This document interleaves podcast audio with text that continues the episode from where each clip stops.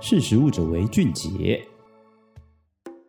Hello，各位听众朋友，大家好，欢迎收听识食物者为俊杰，我是克莱尔。如果有人问你世界上最臭的食物是什么，你的答案会是什么呢？上一集我们谈到了香菜，很多人不喜欢它肥皂味的味道，觉得好像难以下咽。也有些人呢，去日本的时候不敢吃纳豆，然后又或者是呢，在韩国，然后有一种叫做烘鱼的生鱼片，它的味道也是非常的难闻。那像这些食品呢，其实都有它独特的一个风味，并不是所有人都能够接受。那今天想要跟大家聊聊世界上最臭的一种食品——瑞典的盐腌鲱鱼罐头。这个飞鱼的飞，并不是会飞的那个飞，而是这个一个鱼字边，再一个是非的非。那为什么这个瑞典盐腌鲱鱼罐头会是世界第一臭的食物呢？因为科学家呢，他透过这个调查气味强烈程度的仪器来去测量，这个测量的这个气味单位呢是 AU。那像纳豆的话呢，它的恶臭指数呢是三百六十三 AU。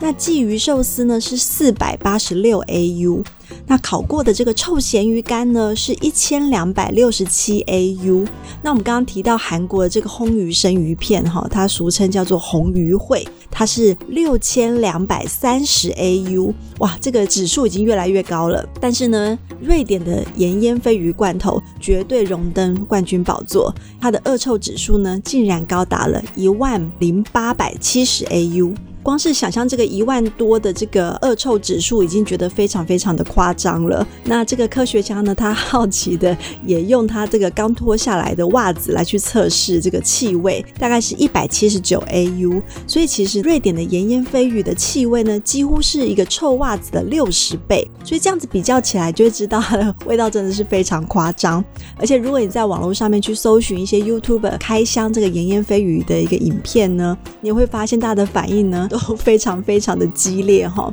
有些人形容它的气味呢，有如融合了下水道、化粪池、垃圾车、臭鸡蛋等等，哇，这些味道分开来想象，闻到的时候都已经非常令人作呕了，更何况是全部融合在一起，而且还要你吃下去，这真的需要非常大的勇气哦。曾经在八零年代的时候，德国还有一起诉讼案，就是因为这个房东他因为不满房客呢，把这个罐头的汁液洒到了公共空间里面去，所以他就把他赶走了，不让他住在这里，所以双方就闹上了法院。所以可想而知呢，这个气味其实如果渗入了这个像是地毯的话呢，它可能会久久不散，非常难收拾。那到底盐腌鲱鱼罐头为什么会产生这么浓厚的这个气味呢？其实是因为它是来自于发酵。那这个飞鱼呢，它是在切破之后呢，抹上少许的盐，再利用以乳酸菌为主体的微生物发酵制成的。起初呢，它会先放在一个大容器里面发酵，等发酵到一个程度的话呢，再装罐密封来杜绝外在的空气，也就是做成罐头。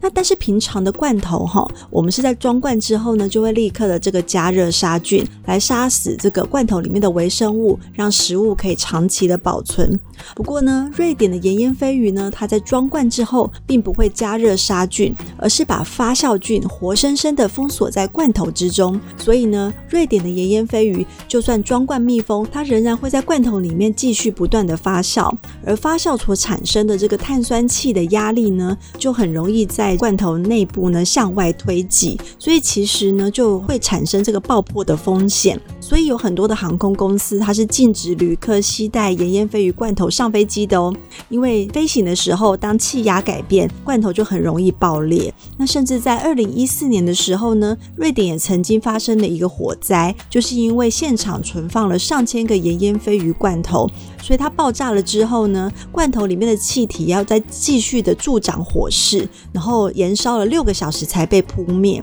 而这个盐腌鲱鱼的臭味呢，也在这个火势当中不断的向外喷洒，让救灾非常的困难。所以其实呢，如果你真的想要尝试这个飞鱼罐头的话呢，有四大守则建议你要注意。第一点呢，就是你千万不可以在家里开，因为很有可能让你的家呢臭味满天哈，没办法生活下去。那第二点呢，就是你开罐头的时候呢，你一定要全身包上你不要的衣服，或者是穿雨衣，因为这个就是避免那个臭味的汁液呢喷洒到你身上的时候呢，而让你全身呢就是衣服没办法清洗。那第三点呢，就是开罐头之前呢，你可以先放在冷冻库里面完全的冷却，让里头的这个气压降低之后再去开，那这样就可以降低这个喷洒的一个机会。那最后一点呢，就是你要站在下风处哈，不要让你开的时候呢，风一吹过来又把气味吹到你身上了。而且请注意哦，周遭要没有人的时候才开，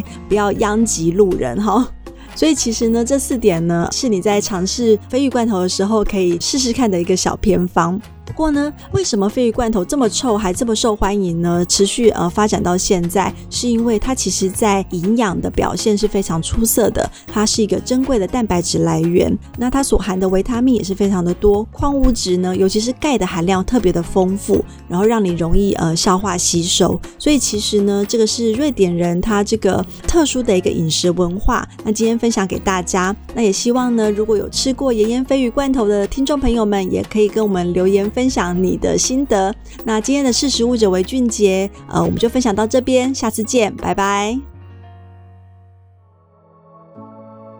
识食物者为俊杰。